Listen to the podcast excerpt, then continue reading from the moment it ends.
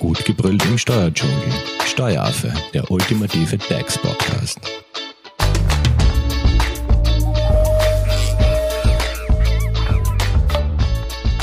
Hallo und herzlich willkommen beim Steueraffen. Wir sind angelangt beim dritten Teil zum Thema Immobilien und heute wollen wir auf das Thema Veräußerung eingehen. In den ersten beiden Teilen hat euch ja unser Experte Christoph Bölster von Hofleitinger Steuerberatung schon einmal einen guten Überblick gegeben, wenn ihr ein Objekt vermieten wollt, was dabei zu berücksichtigen ist. So, wir haben satt, äh, länger Vermieter zu sein. Wir wollen das Ganze veräußern und darum geht's eben heute. Hallo Christoph. Hallo Simone. So, wenn ich jetzt ein Objekt verkaufen möchte, was, was gilt es hier zu berücksichtigen oder wie gehe ich diesen Verkauf überhaupt an? Also was zu berücksichtigen ist, in vielen Fällen nascht der Fiskus mit. Man hat ein altes Besteuerungsregime, das bis Anfang 2012 gegolten hat, neu konzipiert. Das kennen die meisten ja, unter dem Begriff Immobilienertragssteuer. Das heißt, mit Beginn des Jahres, also streng genommen 1.4.2012, wurde die Immobilienertragssteuer ins Leben gerufen. Okay, die kam jetzt da bei der Vermietung gar nicht vor. Also sprich, diese Immobilienertragssteuer oder glaube ich auch IMOS betrifft jetzt rein nur die Veräußerung. Vollkommen richtig. Okay, was, wie schaut diese spezielle Steuer aus? Wann ist die abzuführen? Wie ist die abzuführen? In welcher Höhe ist die abzuführen? Hängt immer vom Objekt ab. Also einerseits ähm, tatsächlich vom, vom Erwerbszeitpunkt, ähm, wie wurde das Objekt genutzt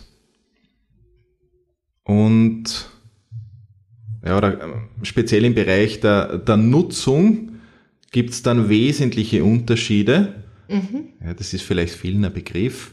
Hauptwohnsitzbefreiung, Herstellerbefreiung. Das heißt, das sind innerhalb dieses, ähm, dieser Sonderbesteuerungsform mhm. wiederum Befreiungstatbestände, die geschaffen wurden, die aber in vielen Fällen nicht, also trotzdem nicht dazu führen, dass die Immobilienertragssteuer schlussendlich null betrifft. Gibt es Fälle, wo ich keine IMOS zahlen muss? Also, ja, aber nicht so, wie du es meinst. okay, da muss jetzt konkreter ja, werden. Ähm, es gibt für zum Beispiel den Grundstückshändler, ja, also der, der gewerbliche Grundstückshändler, der kennt dieses, äh, diese, diese Besteuerungsform der Immobilienertragssteuer nicht, mhm. weil der wie ein Gewerbetreibender agiert. Also der kennt nach wie vor die Einkommensteuer, ja, den Tarif. Mhm. Das heißt, dort, wo ich etwas äh, planmäßig anschaffe, um es wieder zu veräußern, ja, sei es jetzt adaptiert, nicht adaptiert. Mit oder ohne Umsatzsteuer wahrscheinlich auch, ne? Ja, ist jetzt rein aus, genau aus dem okay. ertragssteuerrechtlichen Bereich heraus, gibt's die Immobilienertragssteuer nicht. Ja, da, da gibt's noch andere, wirklich, sagen wir mal, Spezialthemen, ja, die mit stillen Reser speziellen äh, stillen Reservebildungen zu tun haben. Ähm, okay, aber da tauchen wir zu weit wahrscheinlich in richtig. dieses Thema. Ähm, IMOS, glaube ich, kommt mir auch nicht vor, wenn, wenn ich eine Wohnung ähm, verschenke, oder? Es muss ein entgeltlicher, genau, Übertragungsvorgang mhm. sein. Mhm. Das heißt, die Immobilienertragssteuer schlägt dann zu, wenn ich eine entsprechende Gegenleistung erhalte. Okay. Die Gegenleistung muss dazu führen, dass das Ganze ein entgeltlicher Übertragungsvorgang ist. Also beim klassischen Verkauf, ich verkaufe an einen fremden Dritten, ja, werde ich mir Gedanken machen müssen über die Höhe der Immobilienertragssteuer. Das heißt, die muss ich natürlich auf den Kaufpreis aufschlagen, oder? aufschlagen. Also ich, ich, muss es, ich würde mal sagen, ich muss es, ich muss es einkalkulieren. Ne? Einkalkulieren, ja, also, ja weil ich werde ja nicht was verkaufen und dann muss ich noch ordentlich Steuern nachzahlen, ne? Richtig. Und dann, dann mindert das ja meinen Gewinn, ne? Es, es, es, es mindert jedenfalls meinen Cashflow. Mhm. Ja, die meisten wissen, was sie, was ihnen übrig bleiben soll. Das mhm. heißt, gerade in, in solchen Verkäufer, äh, Verkaufsfällen ähm, werden wir oft von den Leuten kontaktiert und gesagt, ja, ich habe das und das Angebot, ich möchte verkaufen, was bleibt mir über? Weil abhängig davon sage ich zu oder nicht. Nicht. Mhm. Gut, bleiben wir jetzt vielleicht wieder bei unserem Beispiel. Du kennst meine kleine Wohnung, die will ich jetzt loswerden. Wie, wie wird da die IMO-Est jetzt berechnet? Ich habe selbst in der Wohnung eigentlich nie gewohnt, weil ich sie de facto immer vermietet habe. Mhm. Ähm, Prüfschema ist an und für sich immer das gleiche. Ich schaue mal, ob sich um ein Grundstück handelt. Mhm. Ja, also mal Grundstückstransaktion. Ich glaube, das braucht man da jetzt nicht näher behandeln. Die ja. Voraussetzungen sind, sind bei der Wohnung erfüllt. Ich prüfe weiter hinsichtlich Befreiungstatbestände. Mhm. Wenn du sagst, du hast darin nicht gewohnt, ja, wird die Hauptwohnsitzbefreiung nicht anwendbar sein. Die Herstellerbefreiung wird gegenständlich auch nicht anwendbar sein. Weil, Was ist das konkret, wenn ich da kurz nachfragen darf? Hersteller?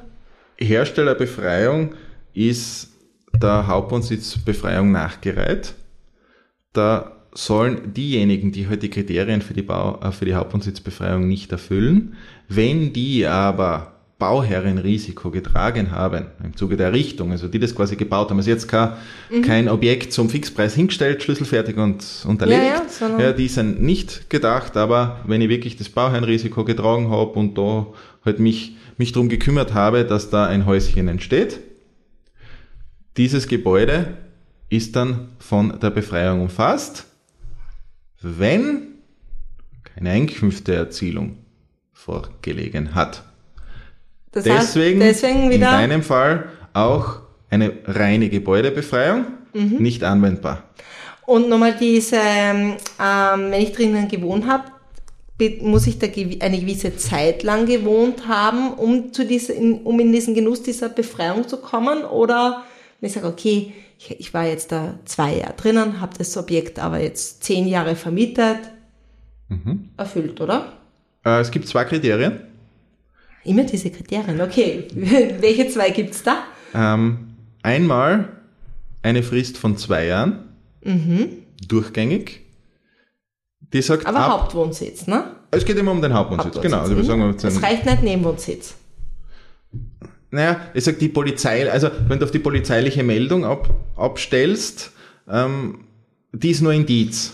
Mhm. In der Praxis ist aber sehr, sehr wichtig, weil was macht die Finanz? Sie schaut einmal das erste Melderegister. Okay.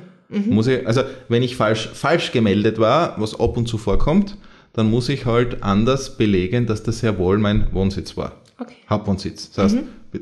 Betriebskosten, Postzustellung okay. und Co. Da gibt es einen, einen Katalog, anhand von dem man dann prüfen kann, ob das nicht vielleicht doch der, Haupt, der Hauptwohnsitz, Hauptwohnsitz war. war. Aber richtig. Gilt grundsätzlich für den Hauptwohnsitz, oder gilt für den Hauptwohnsitz. Ab Errichtung oder Anschaffung durchgehend mindestens zwei Jahre bis zur Veräußerung. Mhm. Das ist die erste Befreiung. Das heißt, ich kaufe, ziehe dann ein. Die Richtlinien, also die Auslegung der Finanzverwaltung sagt, innerhalb von einem Jahr. Mhm. Also mittlerweile wissen wir, ähm, es geht im Wesentlichen um einen sachlichen Zusammenhang. Der zeitliche Zusammenhang von einem Jahr soll das Ganze einfach nur ein bisschen erleichtern. Mhm. Also falls es jetzt Probleme gibt, ja, die diese, diesen Einzug nicht zulassen, kann die Frist auch länger sein. Okay. Aber grundsätzlich es muss einen sachlichen Zusammenhang geben. Innerhalb von einem Jahr sobald ich, mhm. sobald ich die Möglichkeit habe, muss ich de facto einziehen. Okay. Das Gleiche auch beim Verkauf. Da muss man teilweise aufpassen. Es gibt Verträge, wo man sagt, wir verkaufen jetzt aber dürfen noch zwei Jahre drinnen wohnen. Okay, ja, wird schwierig. Das wäre zum Beispiel befreiungsschädlich. Ja, also okay. solche Sachen würde man dann besprechen, kommt in der Praxis immer wieder vor. Wie kann man solche Sachverhalte, wie kann man das lösen? Mhm. Ja, beziehungsweise um welche Beträge geht's, die die Befreiung betreffen. Diese Befreiung ist aber zum Beispiel nicht anwendbar, wenn ich das Objekt geschenkt bekomme oder im, Erb, im Erbwege ah. vorweggenommene Erbrechtsnachfolge, weil da habe ich keine Anschaffung im Sinne der Immobilienertragssteuer. Ich habe eine unentgeltliche Übertragung. Anschaffung ist nur alles, was entgeltlich ist. Mhm. Das, das heißt, heißt, jede Wohnung, die im Schenkungswege übertragen wird. Egal, ob Oder- ich drinnen gewohnt habe oder nicht. Ja, aber wenn ich nachher dann wohne, drinnen Ja. wohne, kriege ich niemals eine Hauptmannsbefreiung. Niemals, unmöglich. Okay. Da hat der Gesetzgeber sich, das ist jetzt meine Interpretation gedacht wird, das ist vielleicht ist auch eine blöde Lösung. Ja, das heißt, sukzessive würden für immer mehr äh, Steuerpflichtige die Befreiungsmöglichkeiten wegfallen. Und deswegen gibt es einen, unter anderem, deswegen jetzt nicht nur deswegen, aber unter anderem, deswegen gibt es einen zweiten Befreiungstatbestand, der sagt, mindestens fünf Jahre durchgehend innerhalb der letzten zehn Jahre. Okay. Da ist mittlerweile ausjudiziert, Vorerwerbszeiten zählen auch in die Fristenberechnung hinein. Das heißt, ich habe drinnen gewohnt, sagen wir das, das, das Objekt der Eltern, Ja. habe drinnen gewohnt, Egal zu welchem Zeitpunkt. also ich, ich, ich wohne innerhalb, sagen wir, innerhalb der, der letzten fünf Jahre drinnen, das gehört aber nicht mir. Okay. Mhm. Dann übertragen mir die Eltern, zwei Jahre später verkaufe ich. Würde man sagen, naja, ich hab's Eigentum bekommen vor zwei Jahren, die zwei Jahresfrist, den ersten Befreiungstatbestand greift hier nicht. Der zweite sagt mindestens fünf der letzten zehn Jahre. Na, ich habe aber nur zwei. Das war die alte Auslegung. Dann hat man gesagt, naja, aber vorher hat man ja schon fünf Jahre drinnen gewohnt Hätte quasi sieben Jahre und und somit war es erfüllt. Entscheidend ist aber im, im Zeitpunkt der Veräußerung muss ich Eigentümer sein. Das ist das Wesentliche. Okay, aber passt. Kommen wir jetzt einmal ganz kurz nur wieder auf, auf mein Beispiel zurück. Ich habe die Wohnung. Keine Befreiung. Ich habe keine Befreiung. Ich habe sie rein vermietet. Sprich, in meinem Fall, IMO-S ist immer zu zahlen. Richtig.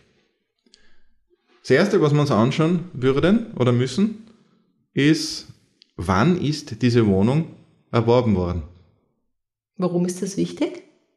Je nachdem, ob die Wohnung zum 31.03.2012 steuerhängig ist oder nicht, ergibt sich eine unterschiedliche ja, Berechnungsmodalität. Also, weil ja diese Immobilienertragssteuer eine neue Steuer ist, ne? die es davor nicht gegeben hat. Ja, man hat, man hat zwei Vermögenskategorien, können wir sagen, mit dieser Steuer ins Leben gerufen. Äh, umgangssprachlich reden wir da von Neuvermögen und Altvermögen. Was Also- hat das damit jetzt zu tun? Ja. Immobilien, die nicht steuerverfangen waren, zum 31.03.2012. In der Regel ist es alles, was außerhalb der alten Spekulationsfrist von 10 Jahren liegt. Das heißt, alte Speck, 10 Jahre, 31.03.2012, minus 10 ist 31.03.2002. Das heißt, alles, was vor 31.03.2002 erworben wurde, ist Altvermögen. Jetzt muss ich fairerweise dazu, dazu sagen, ähm, alles ist natürlich nicht richtig. Ja, Im Steuerrecht gibt es die, die Ausnahme der Ausnahme. Es gibt äh, gewisse 28.3 Sonderformen, die diese Frist um weitere fünf Jahre verlängern. Das ist aber an einige Kriterien gebunden, kommt daher selten zu, sel, viel seltener vor. Ich wollte es nur der Ordnung halber Okay, aber ich glaube, so tief sollte man da gar nicht Nein. einteilen, aber Für uns, also in, in den meisten Fällen 31.03.2002. Mhm. Schau, vorher, nachher. das heißt davor keine Immo-S, Ah, keine gibt's nicht in unserem okay, Beispiel. keine gibt's nicht.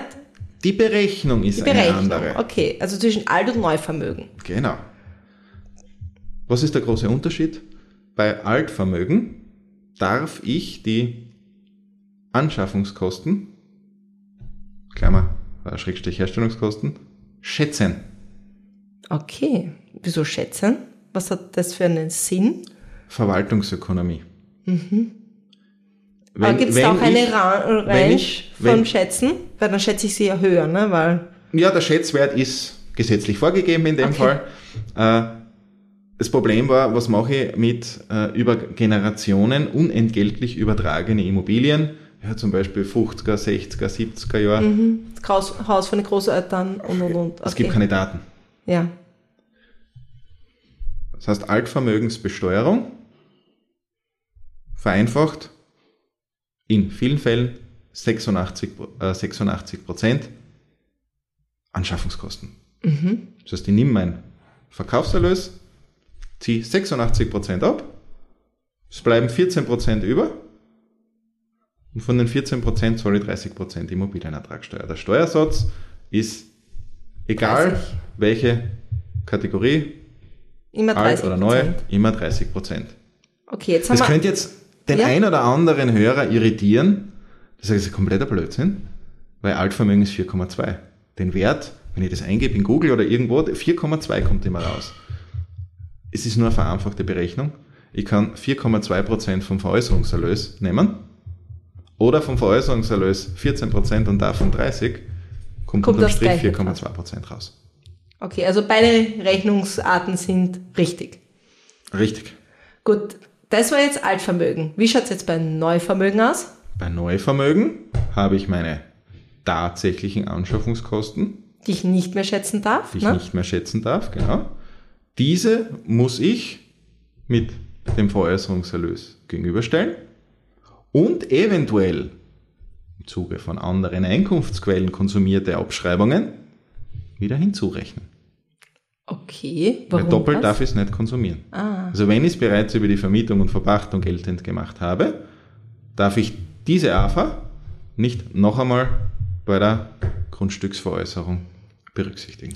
okay, und wie berechnet sich dann bei Neuvermögen jetzt die IMOS? Jetzt habe ich die zwei Daten, also den Veräußerung, dann Abschreibung äh, berücksichtigt bzw. Mhm. ausgegeben und natürlich die Anschaffungskosten. Genau. Also vom Schema her, ich nehme den Veräußerungserlös, nehme die Anschaffungskosten, Herstellungskosten, eventuelle Instandsetzungen, die, die verpflichtend ja, zu, zu bilden waren.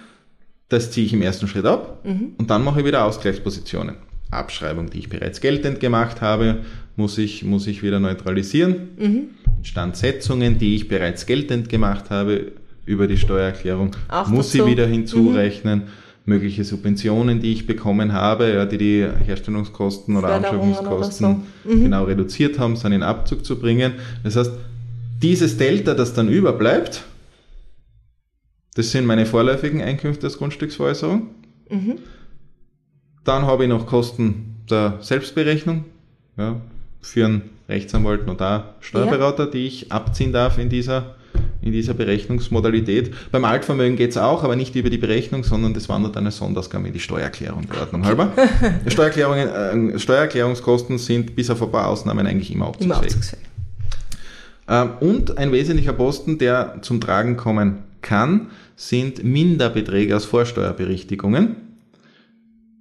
Das resultiert aus dem Thema Vermietung mit Umsatzsteuer ja nein. Ah, Der Anleger, der mit Umsatzsteuer äh, erworben hat, sich die Vorsteuer gezogen hat, Die muss da wieder entsprechend berücksichtigt werden. muss, wenn er nicht mit Umsatzsteuer weiterverkauft, also ich kann bei einem Grundstück, bin ich grundsätzlich unechtsteuerbefreit, kann ich sagen, diese Grundstückslieferung wird mit Ust vollzogen, kann ich optieren. Wenn das ein anderer Privater kauft, wird er eher, und das nicht für Anlegerzwecke verwenden will, also für Vermietungszwecke, wird er eher wenig Freude damit haben, weil diese Umsatzsteuer Kann er sich nicht wieder zurückholen. so ne? ist es. Kostet mehr, äh, die Nebenkosten werden dadurch höher, Grunderwerbsteuereintragungsgebühr. Das heißt, der Anleger muss es nicht mit Umsatzsteuer verkaufen. Nur wenn er es mit Ums- Umsatzsteuer verkauft, zum Beispiel nach fünf Jahren, dann muss er 15 Zwanzigstel dieser Vorsteuer wieder zurückzahlen. Der kleine Wermutstropfen ist, wenn man das macht, die 15 Zwanzigstel mindern wieder die Immobilienertragssteuer Bemessungsgrundlage, weil diese 15 Zwanzigstel, die ziehe ich dann bei der Berechnung der Einkünfte wieder ab. Ich sehe schon, eine komplizierte Rechnung liegt da jetzt vor uns. Aber Äh, sagen wir so, wir haben das alles berücksichtigt. Es wird dann kompliziert, wenn man sagt, was mache ich am besten, wie gehe ich vor, wann verkaufe ich. Das sind dann wunderschöne Zirkelbezugsberechnungen, wo man das schön darstellen kann. Und im Idealfall möchte ich ja so wenig wie möglich IMOS zahlen. Ne? genau. Also ich sage generell möglichst wenig an Abgaben leisten. Du sagst es. Gut, Christoph, sagen wir so, wir haben jetzt in unserem Schema da jetzt alles schön berücksichtigt. Wie, und auch hier bin ich bei 30 Prozent? Richtig. Der Sondersteuersatz, so heißt er, ist immer 30 Prozent. Einmal pauschale Anschaffungskosten, einmal tatsächliche Anschaffungskosten. Sollte die Pauschale ein schlechter, zu einem schlechteren Ergebnis führen als die tatsächlichen Anschaffungskosten, kann ich natürlich umswitchen auf das Berechnungsschema, nennen wir es 2, wo ich die tatsächlichen Anschaffungskosten abziehe. Fairerweise muss man sagen, in der Praxis kommt es eher selten vor. Du bist auf der Suche nach einem Steuerberater? Dann bist du bei Hofer Leidinger Steuerberatung gut aufgehoben. Nutze jetzt die Möglichkeit eines kostenlosen Erstgesprächs. Denkbar machbar. Mehr dazu unter www.hoferleidinger.at. So Christoph, wir sind an dem Punkt jetzt angelangt, wo ich jetzt einmal die IMO-S, den Verkaufspreis, ich habe alles berechnet. Wie läuft jetzt da die weitere Abwicklung ab? Ein kluger Schachzug von der Finanzverwaltung kommt zum Tragen. Und zwar wurde seinerzeit bei der Gesetzesimplementierung verankert, dass der Parteienvertreter, der an diesem Geschäft mitwirkt, ich brauche in Österreich Was Rechtsanwalt beziehungsweise okay. zumindest den Notar. Mhm. Ja, ohne, ohne Notar komme ich nicht ins Grundbuch. Mhm. Sobald die mitwirken, werden die in die Pflicht genommen. Sprich, was, was bedeutet das? Das heißt, in der Praxis gibt es zwei Möglichkeiten für den, für den Parteienvertreter. Sagen wir in dem Fall äh, ist es ein Notar, der das abwickelt. Er kann die Grunderwerbsteuer selbst berechnen oder anzeigen. Das heißt, die Einkommensteuer hat sich jetzt an der Grunderwerbsteuer oder der Grunderwerbsteuer bedient mhm. und sagt, Paragraph 10 ist gleich Anzeige. Wenn eine Anzeige gemacht wird, dann musst du lieber Notar, der du ja beteiligt warst an dem Ganzen, uns die wesentlichen Grundlagen mitteilen über die Anzeige. Also da muss ich die mhm. quasi eine IMO, die IMO-Berechnung liefere ich mit als Notar. Mhm.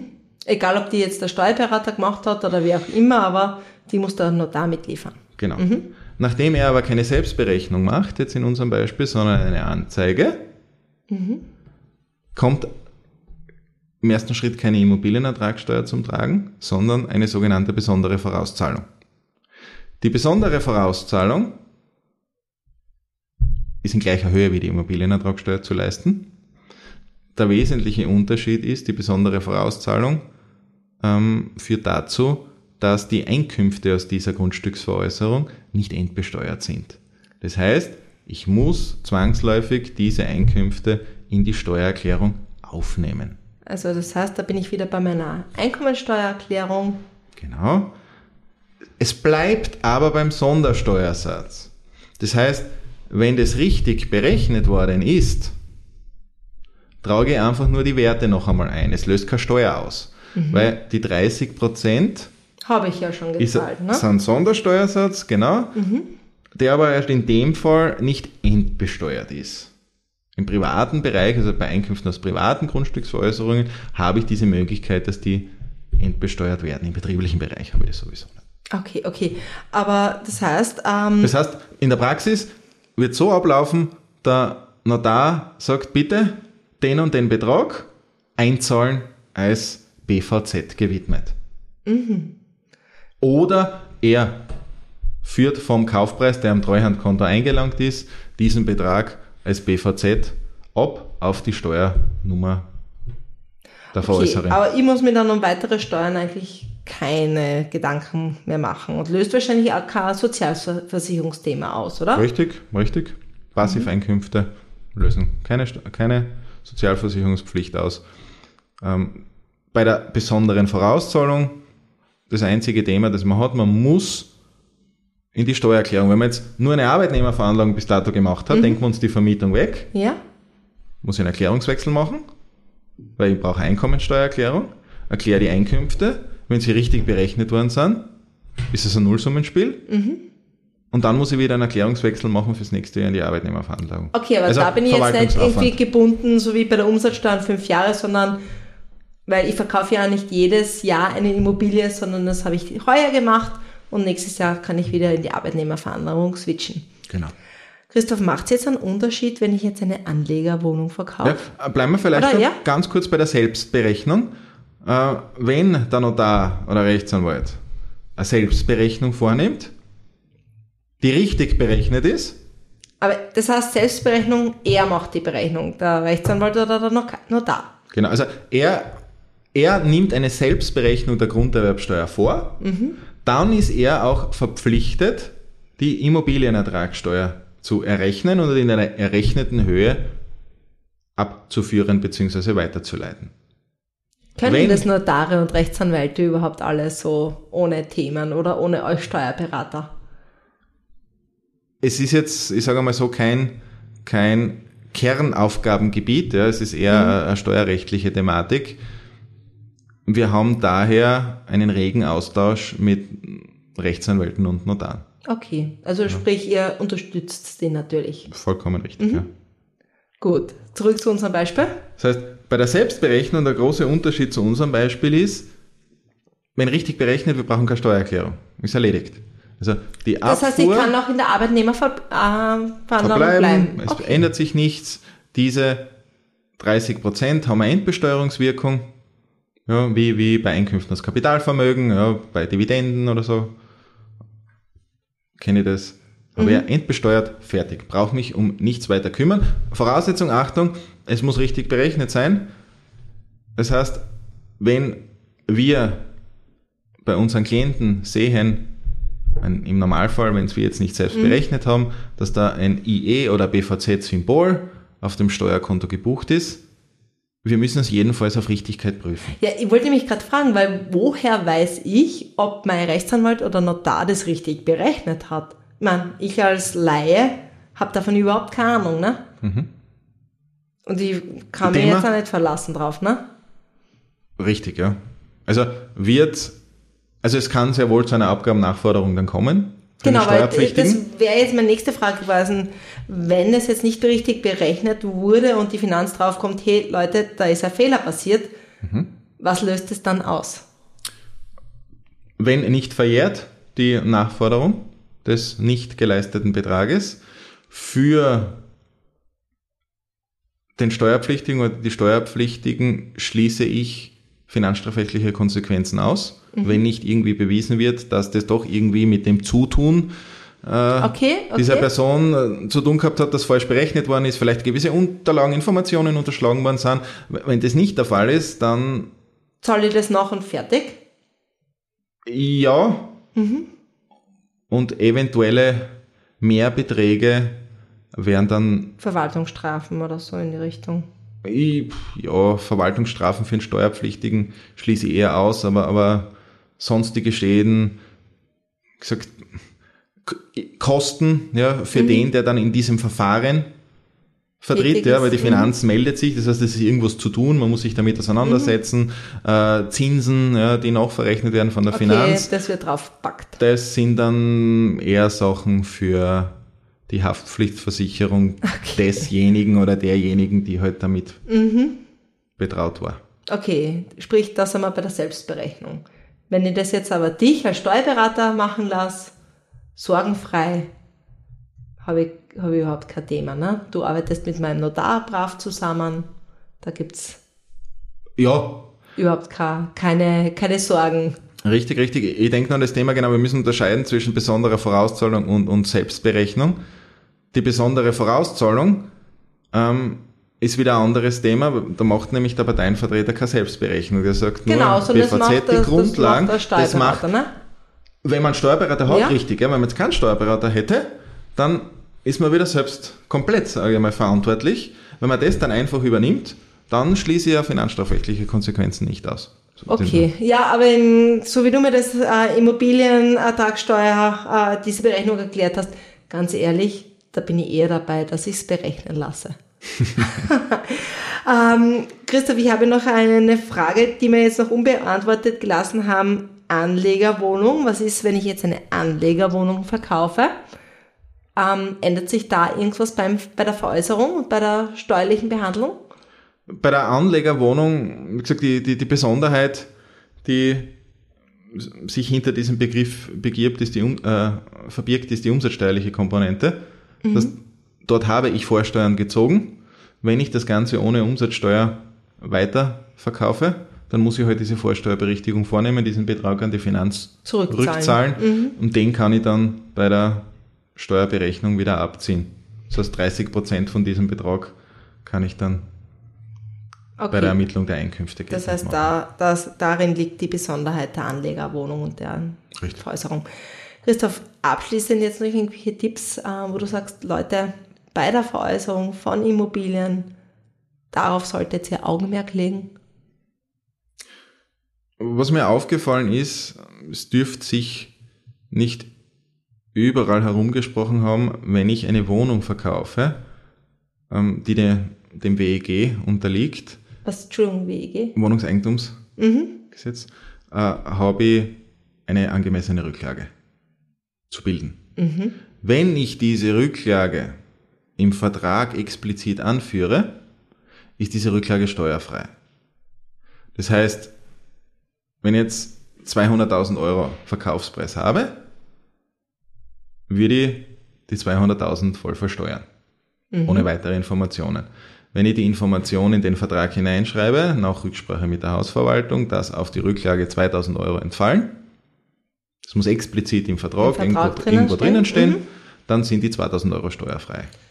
Das heißt, auf das vergessen viele unbedingt beim Vertrag berücksichtigen, weil sonst habe ich im Nachhinein bei der Veräußerung das Nachsehen. Also der Rekord waren wirklich bis zu 1000, fast 1500 Euro, die man sich relativ einfach hätte sparen können. Mhm. Macht natürlich Sinn. Im Nachhinein wieder so ein Sachverhalt, der im Nachhinein einfach leider nicht mehr sanierbar ist. Es geht nicht. Voraussetzung, Aufnahme in den Kaufvertrag.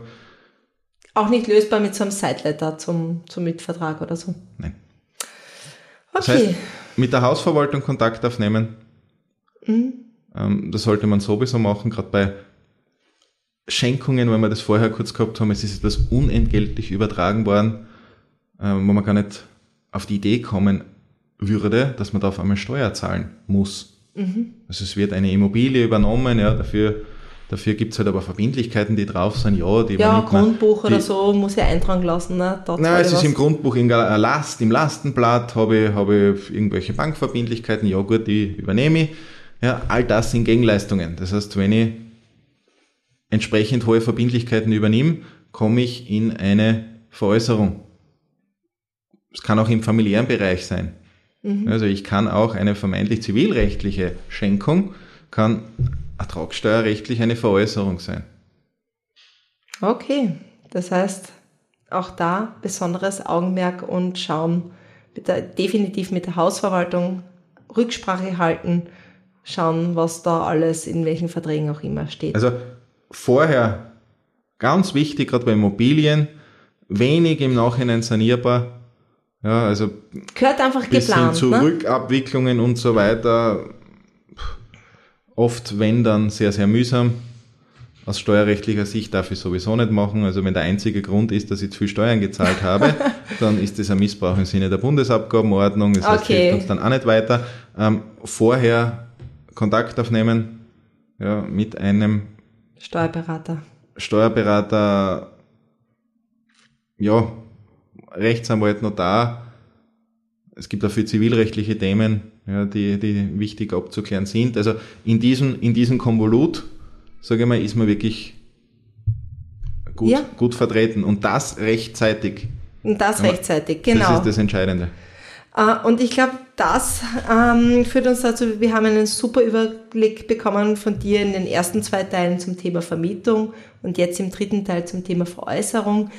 Christoph, sollte es dennoch äh, offene Fragen geben, wie erreicht man dich da am besten? Weil ich bin mir sicher, dass wenn der Zeitpunkt der Vermietung oder der Verpachtung gekommen äh, oder auch Veräußerung gekommen ist, wenn man sich da in seinem Lebensabschnitt an so einem äh, Scheideweg befindet, dass da Fragen dann auftauchen, wie erreicht man dich am besten?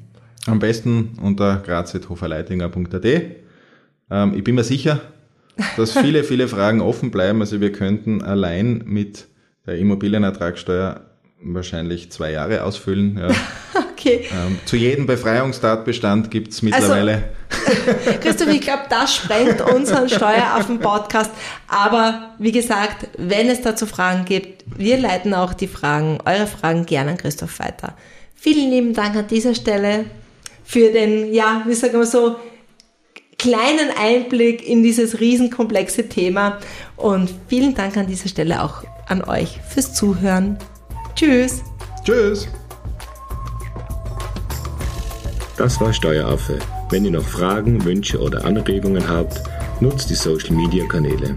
Den Steueraffen findet ihr auf Facebook und auf Instagram. Hinterlasst einfach ein Like oder einen Kommentar. Und wenn ihr keine Podcast-Folge mehr verpassen wollt, dann abonniert den Steueraffen in eurer favorisierten Podcast-App. Weitere Infos findet ihr auch unter www.steueraffe.at. Vielen Dank fürs Zuhören, bis zum nächsten Mal, wenn es wieder heißt, gut gebrüllt im Steuerdschungel.